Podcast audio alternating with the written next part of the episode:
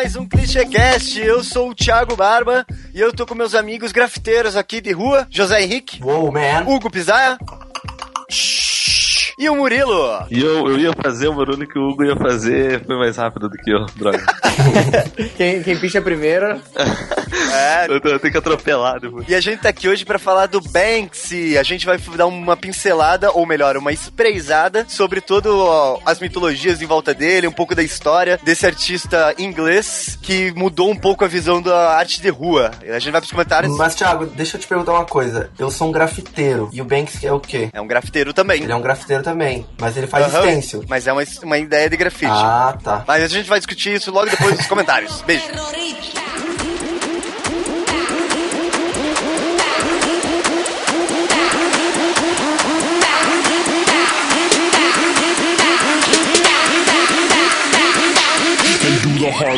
Aê, feriadão, bacalhau, chocolate, como que tá a vida aí, Zé? Ah, tá bom, né? Não tô trabalhando, tô aqui cheio de cerveja, mulher. É.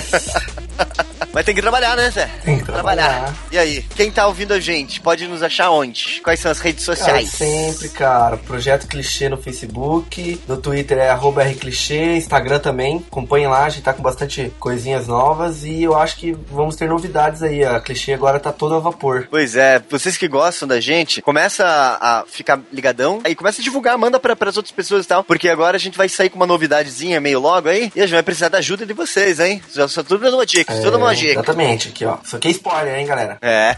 então, o último programa foi sobre o YouTube, uma cagação de regra legal. O programa ficou bom, né? Ficou massa? Bacana, tivemos a contribuição ali do, do Ivan do Anticast, o Zamiliano também, que tem o canal no YouTube dele. Eu achei que valeu a pena, os caras agregaram bastante. Pois é. Agregaram bastante. E falando de YouTube, é, é legal a gente divulgar o canal de uns amigos Isso. nossos, né, Zé? É, agora o Spiri BR, que é um parceiro da Clichê, também tá com o canal. É, eles estão publicando vídeos, eles lançaram o primeiro semana retrasada e hoje, e essa semana também saiu mais um. O ritmo tá bem legal, os vídeos estão bem bacanas assim. É, vale a pena dar uma conferida, vai estar o link aí pra vocês darem uma olhada. O conteúdo tá bem bom do, do programa e dá uma olhada lá, comenta também, dá um like pra fazer valer a pena. E a gente teve comentários, Zezinho? Tivemos comentários, tivemos comentários. O primeiro comentário foi do Tigo Lara, que se diga de passagem eu acho genial, porque o nome dele é Tiago, mas ele se chama de Tigo. Gente, cara, é o melhor marketing pessoal. O que, que tem de genial nisso? Ah, ok, foda-se. Não, não, tudo eu. bem, mas você acha genial? Claro, cara, bem. porque ó, você, você pode ser um Thiago entre milhões, mas ele é o único Tigo. Só tem, Sim. cara, você fala Tigo, é só ele, Ah, cara. entendi, entendi. Mas eu sou o Thiago, sempre fui o Thiago, eu nunca tive apelido. Não, cara, você é o Thiago Barba. É, então, eu tô tentando que pegue essa merda, mas não pega. As pessoas ainda fazem piadinhas do tipo, olham pra minha cara e falam assim, ai, não sei porquê.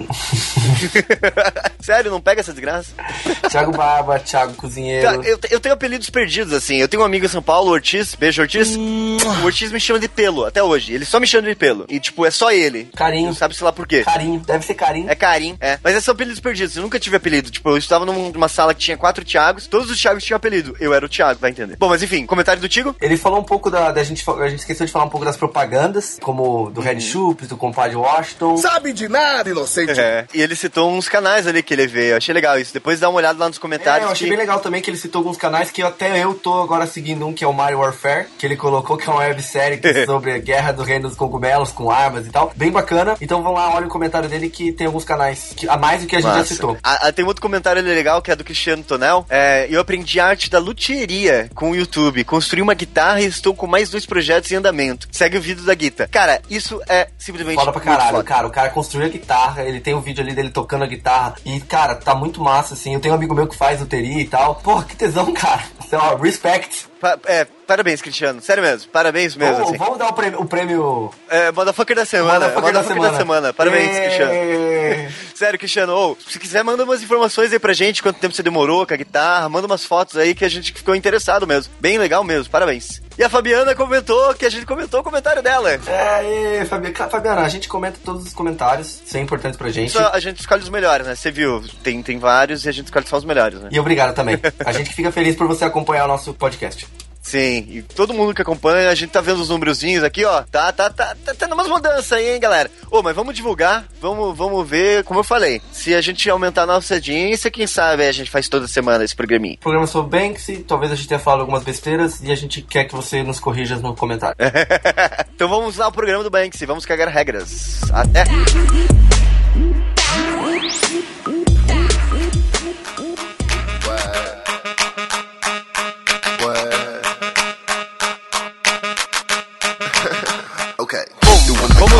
bacana. Banksy, um artista inglês, nascido em Bristol, onde ele começou a produzir as suas artes lá e tal, mas ele cresceu e virou famoso pelas artes que ele fez em Londres. Mas se a gente sabe onde ele cresceu e onde ele nasceu, então a gente sabe quem ele é. Na teoria, na prática não. Hum. Isso já leva a primeira, primeiro grande dúvida de Banksy, assim. Ah, existem gente que fala que ele é como se fosse um.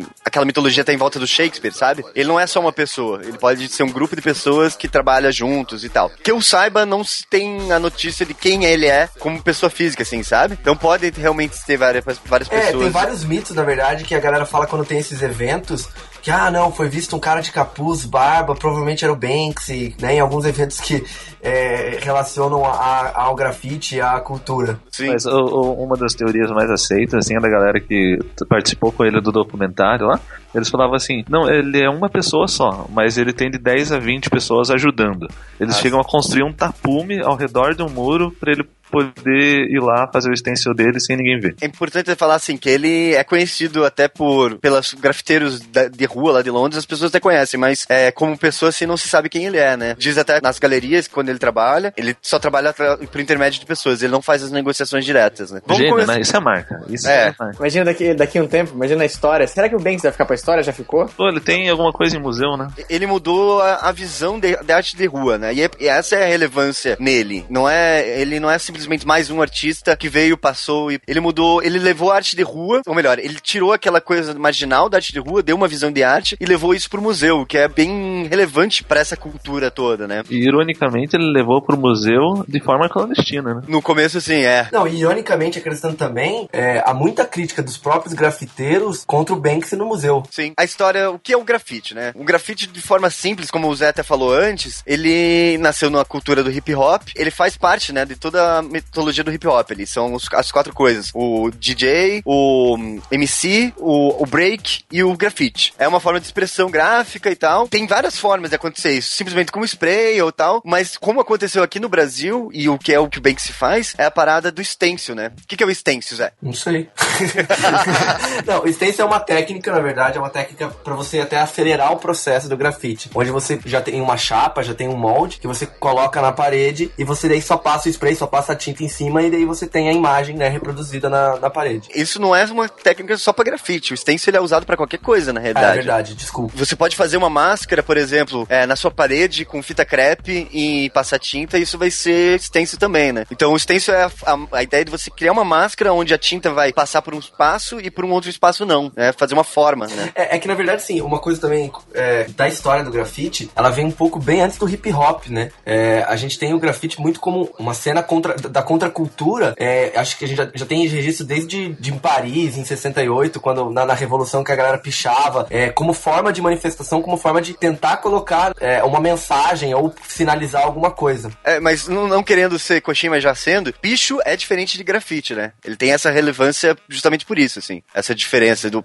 a, Vamos a lá pichação- então, qual é a diferença de picho e grafite? Eu não acho que a gente deveria até aprofundar muito nisso agora, mas assim, o, o picho, ele tem a questão justamente você fazer a marca e. A tag. Você, como que eu dizer? Você ser marginalizado por causa disso. O grafite não necessariamente, né? O grafite, como, o- a- por exemplo, nos eventos de hip hop que aconteciam, a- até pela facilidade de ter o spray, porque, por exemplo, o, o picho você pode fazer com qualquer coisa, não necessariamente com spray. O grafite já é uma coisa mais. é, você vai aplicar cores, camadas e tal. Os grafites na história de, da, de Londres, onde tem o roubo versus o Banksy, eles eram. Eles faziam a tag deles, assinavam o nome deles em forma de. Tipo, com desenho, né? Era uma tag, mas era um grafite. E aí, então eles não são grafiteiros também? O que, eles, o que eles faziam não era nem tag, nem picho, nem grafite, era bomb. Era uma, É, o- uma outra, uma outra parada assim. Então, o bomb é uma tag, só que ela é muito mais trabalhada. Ela te- tem a, a pegada de uma letra gordinha, por isso que ela é bomb. Ela cria um 3D com spray de mais de um- duas, três cores. E ela- ela é uma, ela é uma letra, ela tá escrita, só que ela é difícil de ler, assim. Tem até bastante trabalho de tipografia em cima, assim, que fica brincando com essa coisa de pegar a, a tipografia do picho, do bomb, do, das tags em geral levar pra outra, pras outras mídias, assim. Mas, mas, mas o Banksy tem essa pira de que ele tava. Ele queria escrever num trem, assim, tinha, quando ele era mais novo, ele disse que quando ele tinha 18 anos, ele queria escrever num trem assim, late again, né? Tipo, atrasado de novo. E num, num trem. Só que ele tava fazendo desse jeito, era com spray, eram as letras redondas, era um, um negócio bem complexo, assim, só que ele tava há horas ali. E daí a polícia chegou, ele não conseguiu terminar, ele teve que fugir, e nesse, no meio dessa fuga ele ficou preso embaixo de um dos trens, assim, parado, daí lá ele ficou pensando, cara, eu tô levando muito tempo, assim. E enquanto ele tava parado embaixo do trem, ele olhou para um, pra um galão de combustível dos trens, assim, não era, não era do trem, na verdade, era de combustível, mas não era do trem que tava uhum. ali perto, e ele viu ah, escrito sobre o, informações do que tinha dentro do, daquele container, uhum. feito com stencil. Com ele falou, meu, vou fazer isso, né, leva, leva muito menos tempo. Daí ele fala, ah, voltei para casa, deitei do lado da minha namorada e falei que tinha tido uma epifania e tudo ia mudar a partir daí. E a partir daí que ele começou a fazer os stencils com uma conotação política. Cara, ele não teve aula de educação artística, né? Porque a gente tinha aquela reguinha para fazer estrelinha, para fazer.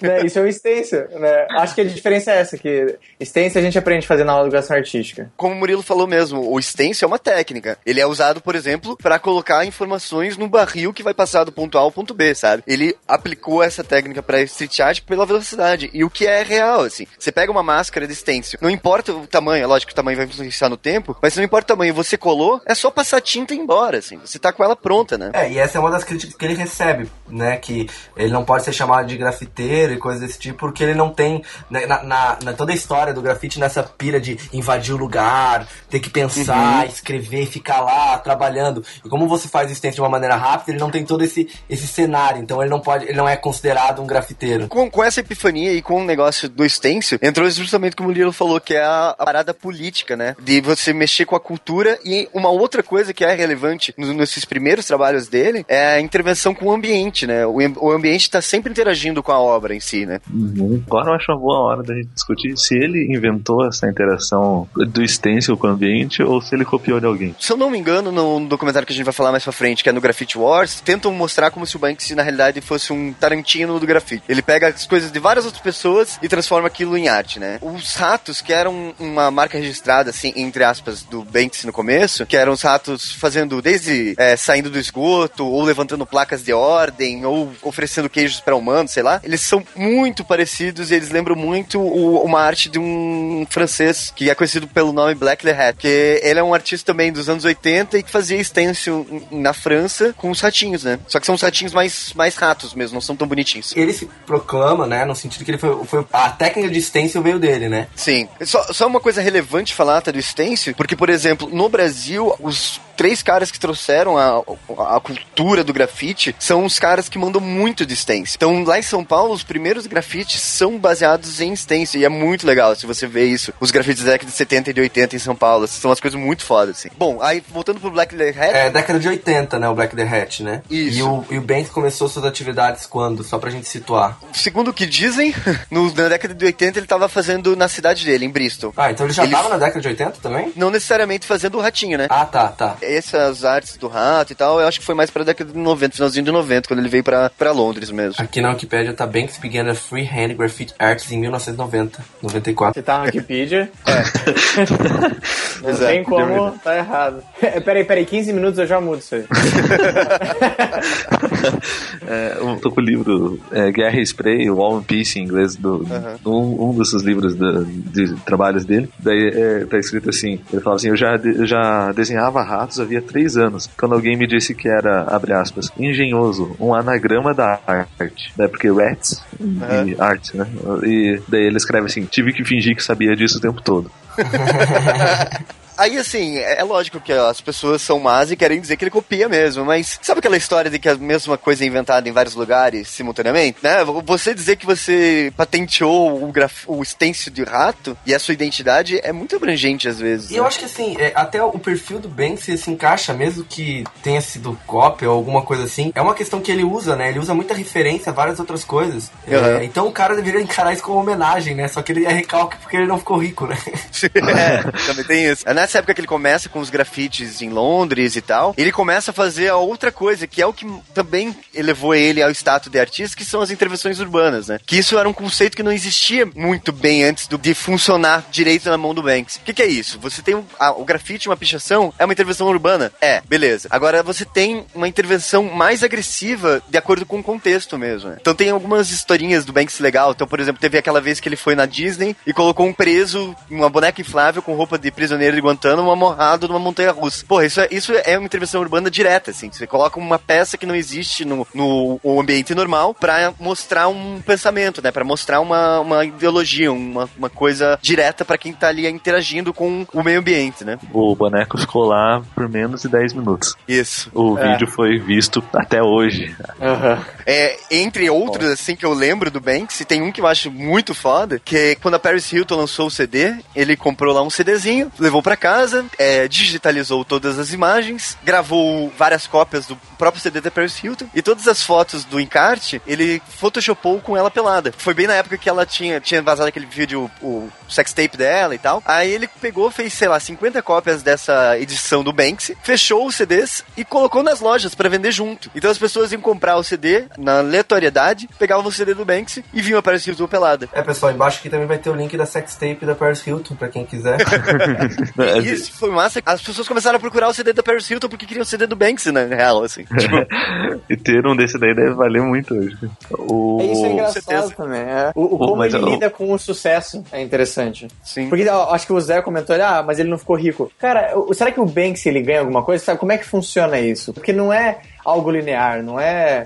Assim, é, ele não é o artista que vai lá, que faz e museu e todo mundo tem a cara dele. E ele tipo, ele vai fazer aqueles selfies né dos, do, que todo mundo os artistas faziam do próprio rosto várias versões. Na teoria o Banksy tá, tá com o melhor das duas partes assim porque ele tem as obras no museu ele tem as obras na rua e tal tem a fama, mas ninguém conhece ele. Então ele ganha dinheiro e ele consegue viver como uma pessoa normal. Não, então, como que ele ganha dinheiro? Quem que ganha esse dinheiro? Porque tem muita gente que ganha em cima dele, né? Porque normalmente, tipo, tudo bem, os artistas não ganhavam muita grana, porque geralmente alguém ganhando em cima, em cima dele ou depois que ele morreu. Sim. Mas no caso do Banksy, não tem como ele receber, porque ele, ele não é uma pessoa que tem uma empresa chamada Banksy e ele, ele CNPJ. Não, não, é, carece, carece de confirmação o que eu vou dizer agora. Uhum. Mas é, o Banks não ganhava dinheiro até o dia que ele entrou com uma pedra dentro do museu. Isso. E nessa pedra ele pintou um cara com levando um carrinho de compras. E ele intitulou essa pedra como Walmart no, da Era das Pedras, lá, não sei, não lembro direito o nome, e colocou no museu como se fosse uma da, das peças do museu, e assinou com o Banks. Uhum. E isso ganhou uma repercussão enorme na mídia, assim, porque todo mundo achou muito engraçado ele ter feito isso, entrada no museu desse jeito. E a partir daí, ele começou, as celebridades começaram a procurar ele para comprar obras de arte. Uhum. A Angelina Jolie, se não me engano, gastou, assim, milhões de dólares, assim. Ela adotou ele. É, foram, foram mais de milhões de dólares em uma obra dele, assim, sabe? Isso. E daí, daí quando um, um importante, assim, um influente desse gasta tanto dinheiro numa obra de uma pessoa que a gente não conhece e que ao mesmo tempo tem esse apelo tão legal dele, assim, que a gente olha as coisas dele e fala, puta, como eu queria ter tido essa ideia, assim. E, e, e, com esse apelo tão legal e com tanto dinheiro envolvido, muita gente também quis gastar. Então tem várias notícias dele vendendo obras por, por preços exorbitantes, assim. Então eu acho que ele não ganha nada é, nisso que você disse ao redor dele, assim. A galera fazendo livros sobre ele, a galera compilando, tirando foto, vendendo lugar. Isso ele não ganha nada, mas ele ganha vendendo essas obras bem específicas para pessoas muito importantes. É, ele até faz piada com isso, né? Não teve, não teve um episódio que ele Sim. colocou é, uma peça dele original disponibilizada lá vendendo a preço de banana. Isso, foi agora ano passado em Nova York. Peças originais dele, ele tava vendendo as peças por, sei lá, 40 dólares. Não, acho que era mais barato ainda, era ah, tipo 20 ele, dólares. Ele fez um saldãozão no meio, não foi? Não, é, na, na realidade assim, era uma pessoa vendendo vendendo peças que poderiam ou não ser do Banksy. Não, não estava implícito que eram originais nem nada. O problema é que elas eram. E as pessoas compraram peças, tipo, uma mulher pechinchou, sei lá, comprou três e pagou 40 dólares. Só que assim, cada obra valia 100 mil, porque é uma obra original do Banksy, assim. É tipo uma, uma loucura, assim, sabe? Tipo, que ao mesmo e... tempo não quer dizer nada, né? Porque é. perde, ele perde sentido quando sai da rua, pelo menos ao meu ver. Não, por, não, porque é uma tela, né? Não porque é uma tela. É, na verdade ele tá brincando o que é o valor da arte. Sim. Exato. É, porque Exato. Quem, quem que coloca, na verdade, não, não perde valor. É por isso que é uma coisa bem relevante, até porque o Murilo falou dele colocar uma peça no museu, tudo isso é uma ação, não é só a peça. É, tem aquela outra que ele colocou uma tela entre duas telas famosas e tal, que é uma tela dele, uma releitura de um quadro famoso com os desenhos dele em cima, com uma moldura bonita e nanana, e ele foi lá e grudou no museu. Isso tudo mostra uma crítica no geral, do tipo, uma pessoa pode vir, grudar uma tela na parede, dentro do museu e ninguém olha. Ao mesmo tempo as pessoas passam, olham telas do Renascimento e do lado uma tela do Banksy, e elas vão olhar e vão gostar das duas e, ou seja, ninguém tá nem aí pra arte, ninguém entende o que tá acontecendo na realidade. Então, tipo, é tudo isso é uma crítica muito complexa do que ele faz ao sistema, assim, na minha Mas visão, ao mesmo né? tempo, eu tenho que puxar aqui a galera que não gosta do Banksy. É uma discussão muito coxinha. Sim. Ele acertou, assim, no, onde ele, no ponto que ele tá, porque ele, ele ganha dinheiro com a arte, é um artista de rua muito respeitado e é um artista do museu muito respeitado. Ao mesmo tempo, ele não é nenhuma dessas coisas, assim. Porque tem gente que vai falar assim, não, ele não é um artista de rua. Porque se ele fosse artista de rua, ele não tava vendendo a obra dele por milhões pra Angelina Jolie. E ele não é um artista de museu, porque a, a, a discussão dele é muito rasa, na verdade. Então, Ele, ele, pega, ele pega temas que não vão ter resposta nunca, o valor da arte, a gente nunca vai chegar em ponto nenhum, e ele vai fazer piada com isso sem acrescentar muita coisa. E Sim. agora? É. Que- Quem, é, quem é esse cara agora? Quem é seu Deus? É, na verdade é interessante assim que ele, ele é um artista popular. assim. É, é por esse humor que ele traz é, e o sarcasmo que ele usa, ele é um artista popular no sentido de, da- das imagens que ele produz. O Romero É, Brito da arte urbana. Nossa. Nossa, que Ah, olha aí, olha aí. É legal até essa, essa discussão de arte e tal, porque aconteceu com o Banksy uma coisa que nunca se imaginou que poderia acontecer. Já aconteceu com outras telas, mas vou falar com a última, que foi divulgado bastante, né? Ele fez uma peça numa parede chamada Mobile Love, acho que é o nome. É um casal se beijando e olhando o celular ao mesmo tempo. Legal, bonita, nanana. Dois dias depois roubaram a parede. Já aconteceu isso com outras peças dele, tipo, roubaram a parede e foram achar a parede, tipo, na China, sei lá. A galera vai com uma britadeira lá, velho, tirar a parede, cara. simplesmente roubaram a parede. E daí tiraram a peça da rua, que na, na teoria tá lá de graça, né, pra todo mundo ver. Colocaram num lugar fechado e cobram uma entrada pra ver. E as pessoas vão ver. É, é uma loucura tudo isso que envolve o Banksy, porque você nunca sabe o que você vai esperar. E ao mesmo tempo você não sabe dizer se isso é planejado ou não. Ou se é ele, ou se é alguma coisa. Justamente. Essa é. essa é a grande graça desse assunto. Eu, eu acho que a, a grande sacada é que você não tem certeza de nada. Sim, Ou é, a grande sacada é que as pessoas supervalorizam. também, também. É, também. É que, até as obras dele na parede, hoje na Inglaterra, são cobertas por um acrílico. Cara, é o governo falando, beleza, pode pichar aí, pode pichar não, pode grafitar, pode fazer o que É quiser. porque, é, na verdade, foi posto acrílico pra evitar né, a, a intervenção. Porque as peças dele, depois de um certo momento, viraram patrimônio cultural da Inglaterra. Eles eram, é, antes, é, as primeiras peças deles chegaram a ser cobertas de volta, assim, pintaram e foram cobertas de volta. Depois de um certo tempo, as pessoas queriam ver as peças e com- começavam a procurar as peças, e hoje em dia elas são patrimônio cultural da, da Inglaterra. Você não pode tirar mais a peça da rua. O que é mais engraçado ainda, porque ele tira sarro da polícia inglesa, ele tira sarro da cultura inglesa. É, Não, é, tem um, um negócio que ele fez que foi super legal. Eu acho que foi lá em Londres mesmo, que ele pegou numa parede e pichou. Por ordem nacional, The Highways Agency, essa parede é, é, é área de grafite. sim, Como se genial, fosse lei. genial. E aí, cara, todo mundo começou a pichar loucamente aquela parede. É. como se fosse, tipo, uma ordem judicial, uma, tipo, ah, agora pode, Men- sabe? menos o stencil é dele. foda. É, engra- eu acho engraçado que ele, ele tira foto todo dia, né? O Uhum, stencil uhum. dele fica, tipo, uma área segura. Até o dia 25, a, a- o grafite dele não tá coberto, mas aí no dia 34 já tá uma zona completa. gosto dessas interações que ele faz de um texto com uma, com uma imagem, ou às vezes só uma imagem que diz muito, muita coisa, assim. Tem aquela, uma clássica dele que tem um ratinho na parede escrito: se grafite mudasse alguma coisa, seria ilegal. É ótimo, cara. É muito bom, cara. É, é, tipo genial. E um retinho embaixo, uma faceira, assim. É, é isso que eu fico indignado com ele, cara. Ele tem umas ideias muito engraçadas, assim, e são e é muito fácil de entender. Tem uma que ele também ele tá. É um rio que fica numa parede e você lê, assim, só a parte de cima da palavra, assim, como se o rio tivesse tapando o que tá escrito. Tava escrito assim: aquecimento global é uma mentira.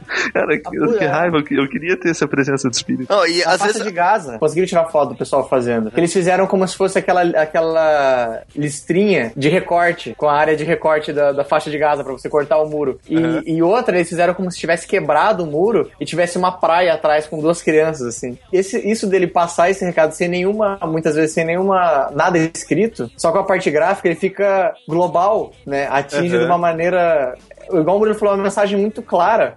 Aham. por, por, por o assunto dele ser meio geral, igual, igual você mesmo apontou, que ah, ele, ele acaba pegando assuntos muito gerais, ele meio que. É meio a placa do. do do pessoal que fazia manifestação, ah, eu quero uma saúde melhor, eu quero um mundo melhor. né? É, eu quero meio pegar todos os geral. Exato. É meio geral, mas é, eu acho que é legal por ser geral, sabe? Por ser essa. As peças dele migram muito nisso, assim. Elas ficam bem numa linha tênue, às vezes, do, do sarcasmo, da piada ruim. É, tem uma ótima que é simples e eu acho genial, assim, que é, tá escrito Follow your dreams, né? Siga os seus sonhos. E do lado tem um cara e uma placa em cima pintada, cancelada, tá ligado? Tipo, isso é tão, tão agressivo e ao mesmo tempo tão simples. É o que eu falo, fica no meio da piada boa e da piada ruim, assim, sabe? É, e o legal, assim, quando a gente foi pra, pra Londres com a viagem da clichê, existem mapas e, e tem roteirinhos bem legais que, que marcam, né? Vários pontos que você pode ver as obras, assim. Aham. E é legal que dele marca, assim, ah, as obras que já foram removidas, tinha uma obra aqui, sabe? Obras também que foram já depredadas ou as obras que estão é, em 100% do estado. E daí você pode fazer um tour, assim, por todas as obras. Aham. E, o, e o mais legal disso é que a gente, como vê no livro ou vê no site, às vezes a gente vê a foto da parede só. E quando você tá lá, você tá vendo o contexto em volta da, da parede. Isso é muito legal, assim. Tipo, a- a- às vezes você chega no grafite e você vai achar que você vai ver uma coisa, você vai ver só o grafite ali na parede. Cara, às vezes é um grafite no meio de 20 mil lojas. E a- todo mundo passando e tal. E você fica imaginando como que o cara fez isso no meio de tanta gente, sabe? É muito, é muito inglês do tipo, ah, ninguém tá reparando em você, sabe? Falando até de, de crítica, assim, eu gosto que ele brinca com, com temas que todo mundo conhece. Então ele fala sobre. Ele fala desde Jesus Cristo, passando pela Dorothy, chegando na logo Love New York. E são assuntos que você olha e fala assim, pô, eu sei do que ele tá falando, sabe? É universal. Essa é a melhor definição dele. Por isso que ele fez tanto sucesso. Ele é um bom humor universal e relevante. É, o Hugo falou da faixa de Gaza lá que ele tava pintando. Reza a lenda que ele tava com um guia e o guia falou pra ele: Ó, você pode pintar aí, que aqui nenhum segurança vai ver você no inverno. Daí ele foi pra lá, passou 25 minutos pra fazer o, o, o stencil inteiro. Daí ele volta, o guia tá rindo horrores. Assim, ele pergunta: Por que, que você tá rindo? Daí o guia falando: Ah, é claro que os guardas vêm aqui, tem uma garita ali, eles têm atirador de elite e walk-talk, né?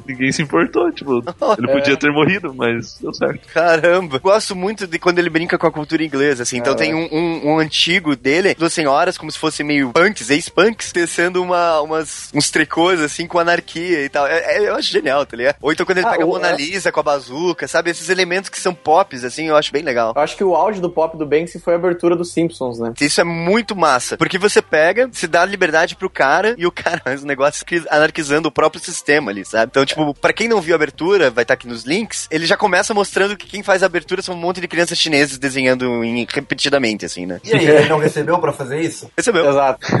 Ou seja, tá ganhando grana. Em cima das, das crianças chinesas que ele tá criticando, né, enfim. É, não, mas é, é, é um negócio que dá volta, assim, sabe? Uhum. Às vezes que é tão legal. Pois é, essa- nesse tour que ele deu por Nova York ano passado, que a gente falou de quando ele vendeu as telas e tal, ele fez um stencil na reconstrução do World Trade Center. É um stencil que tem, se eu não me engano, 20 centímetros por 10 centímetros. E ele fica na base é, da calçada. Esse stencil, o que, que é? É um panorâmica de Nova York com as duas torres. Ele, esse stencil tá bem numa rachadura. E daí na rachadura tem uma flor. assim. é, é muito foda, é muito foda mesmo. assim.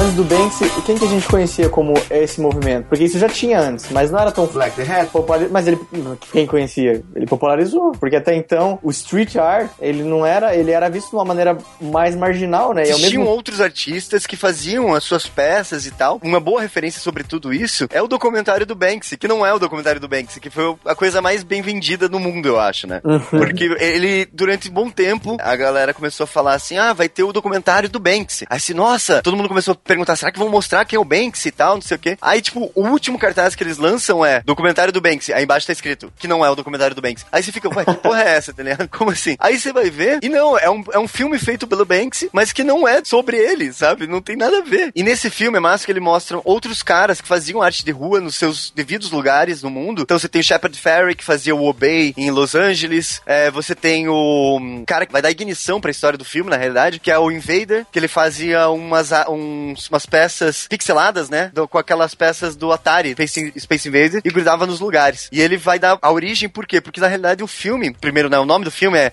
é Is It to the Gift Shop? Alguma coisa assim? esse, esse to the- não consigo falar agora Exit through with shop now better than this.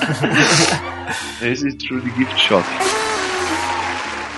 Ah, o filme é do Banks e tal. Na realidade, o filme é do Banks, mas ele não é sobre o Banks, né? O filme começa falando sobre o Thierry Guetta, que ele era um cara comum, né? Até então mostrando um pouco da família dele, mas que acaba descobrindo que ele tinha uma peculiaridade. Ele gostava de filmar tudo que ele Sim. via. Ele filmava e ele não assistia, porque, assim, ele filmava quase. O, o que ele tava vendo, ele filmava. Ele saía com uma câmera na mão. E um dia ele acabou filmando um amigo dele, que É ele o primo acabou dele. Esse é o primo dele, que era o Space Invader. Space Invader, como o Thiago comentou, era o artista de rua que ele fazia, fazia colagens de mosaicos do Space Invader usando quadradinhos de cerâmica, eu acho. Aham. né? Fazia um mosaico e colava na parede. E, esse era um e ele descobriu que o primo dele era o street art e ele começou a ficar pilhado com isso. Eu acho que é só Invader. É, o nome do artista é só Invader. Aí o, o filme começa a se enrolar sobre isso, sobre o Mr. Brainwash com a câmera dele, filmando esse mundo da street art. Até que de repente ele se encontra com, com o Banksy, com vários nomes, e, e o filme vira uma loucura foda, porque aparece um monte de gente, um monte de nomes famosos da street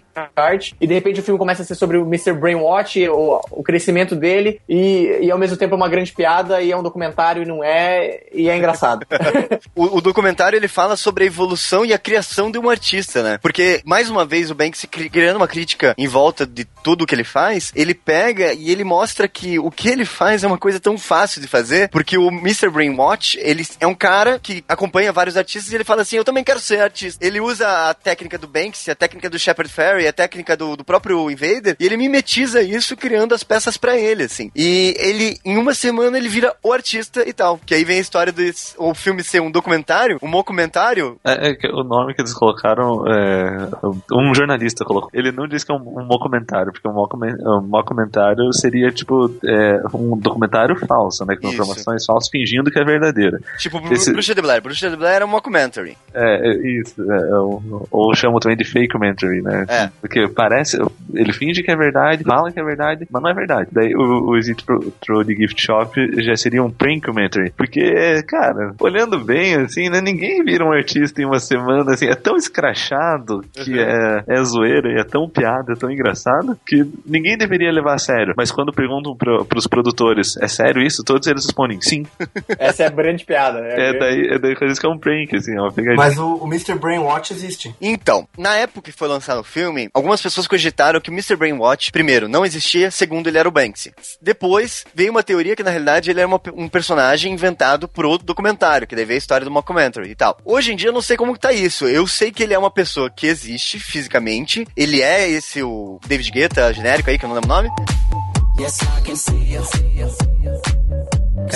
Thierry, Thierry. Thierry Guetta. Ele existe e tal, ele continua produzindo, mais ou menos, mas naquele esquema do filme mesmo, assim, é uma, uma replicada do tipo assim, ele não é, ele não chega nem a ser um artista, porque ele tem as ideias e tem pessoas que fazem pra ele, assim. É que eu, eu tô vendo aqui, ele tem, ele tem uma página no MDB com a filmografia dele. E ele já participou de outras coisas, tá ligado? Aham. Mas veja qual que é o primeiro. É o, é o Exit Shop. Museum. Ó, eu tô aqui no site dele, aí tem um botão, que aliás é muito louco esse site dele, vou mandar pra vocês. É, a página inicial é um monte de botão de paredes e tá escrito Who is Mr. Brainwash? Você clica, não tem link nenhum. esse site explica qual que é a vibe do filme. É. O filme ele funcionou como mais uma obra de arte do Banks, assim, do tipo, você tá vendo uma coisa que é o que ele quer te mostrar. Ele, o Banks ele tem muito uma relação com mágica, eu acho, sabe? Do tipo assim, ele te mostra o que, você, o que ele quer te mostrar. Você nunca vai ver o que ele não quer que você veja, assim, sabe? Nossa, Puta, que legal esses botões, cara, do site dele, olha aí. eu tô me Essa galera, se divertindo. mata pra, essa galera se mata pra fazer site e olha, essa, a sacada é tudo. Né? Então aqui que é on-off, cara. Você clica, ele apaga o site só fica a luzinha verde. Que genial. Daí o Mr. Brainwash no filme, ele é legal porque ele mostra assim, as, a, nessa primeira essa teoria de criar um artista rápido, em dado momento alguém vaza uma informação que os 500 primeiras pessoas que entrarem no, na exposição dele vão ganhar uma peça única, né? Aí ele fala, fudeu, né? Não tem o que fazer. Aí você vê como um negócio é tão absurdo, tão uma crítica tão direta à arte que ele pega, tira xerox de 500 coisas, coloca no chão e joga tinta e fala, pronto, é uma peça única de arte. Quem é você pra dizer que não é? Sabe? É, é, é uma crítica É. tão, tão direta à arte em si e tão agressiva do tipo, cara, você tem uma peça única de um cara que não existe. E mesmo assim é uma peça de arte. Tipo, como assim? É muito foda, é E muito por foda não mesmo. existir, ganha valor, né? Nossa. É a mesma coisa do CD da, da Paris Hilton, assim, você tem uma coisa que não é real.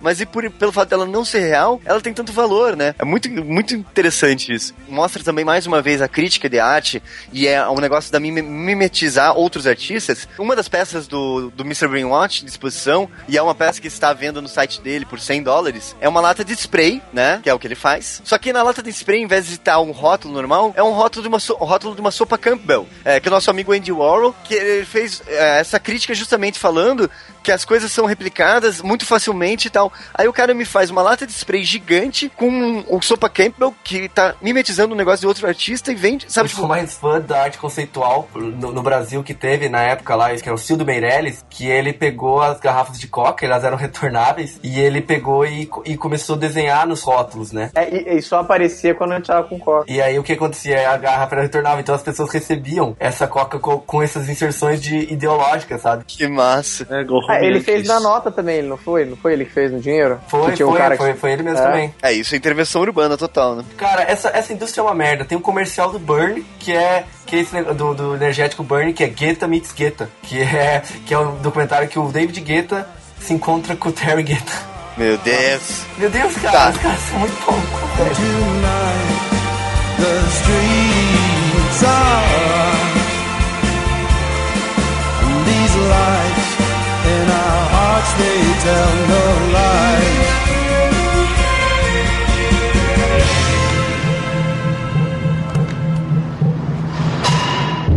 This man is described by some as one of the most important figures in countercultural art. But the chances are you've never heard of him. Most of his work no longer exists and was painted illegally in the first place.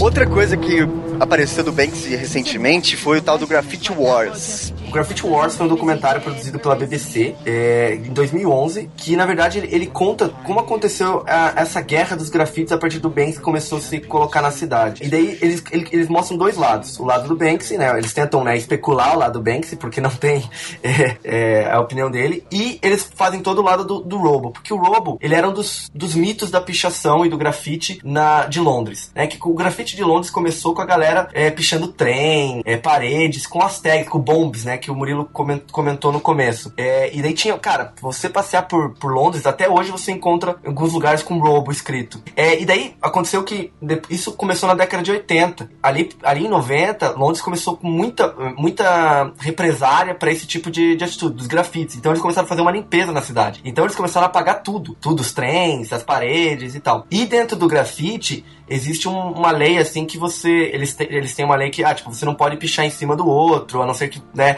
se você pichar, é, é, tipo, tem alguns níveis, né? Tem toda essa uma parada de hierarquia. Você tem que respeitar a marcação, assim, você não pode fazer. Quer dizer, você pode pichar em cima, mas você tem que apagar. Você não pode intervir, uhum. né? Utilizar. E o Banksy, ele interviu em cima de uma. de um do, dos últimos robo que tinha escrito. Que era, uhum. era num lago, era numa região bem. Você tem que pegar um barco para chegar do outro lado, sabe? Era um lugar bem, bem difícil de acesso, até por isso que não foi limpado para você conseguir pichar a parede, de ver de longe até você conseguia. E começou uma disputa, porque a, ele, o Banks já não é bem visto na, na cena, digamos, pelo menos na época, assim, na cena do, do grafite, né? A galera critica muito ele por fazer street. Fazer street é. dance. É. A galera não gosta que ele faz muito street dance. A galera critica muito ele por fazer stencil. E ele interviu em cima. E aí começou essa guerra entre a galera que defendia o que o Banks fez, porque ficou, ah, uma intervenção, aquilo lá já é antigo. E a galera do grafite falou, porra, vocês estão zoando o roubo, meu. Aí a galera começou a se unir e tentar fazer um. Porque o roubo já tava aposentado. E começaram a intervir nas obras do Banksy. Tipo, escrevendo Team Robo, né? Ah, Banksy falcatrua. E aí sim, até a, a política de colocar acrílico é, veio muito disso, porque muitas das obras do Banks foram é, pichadas em cima e foram destruídas. Ainda são? Até hoje? É, é, é. são roubadas agora, né?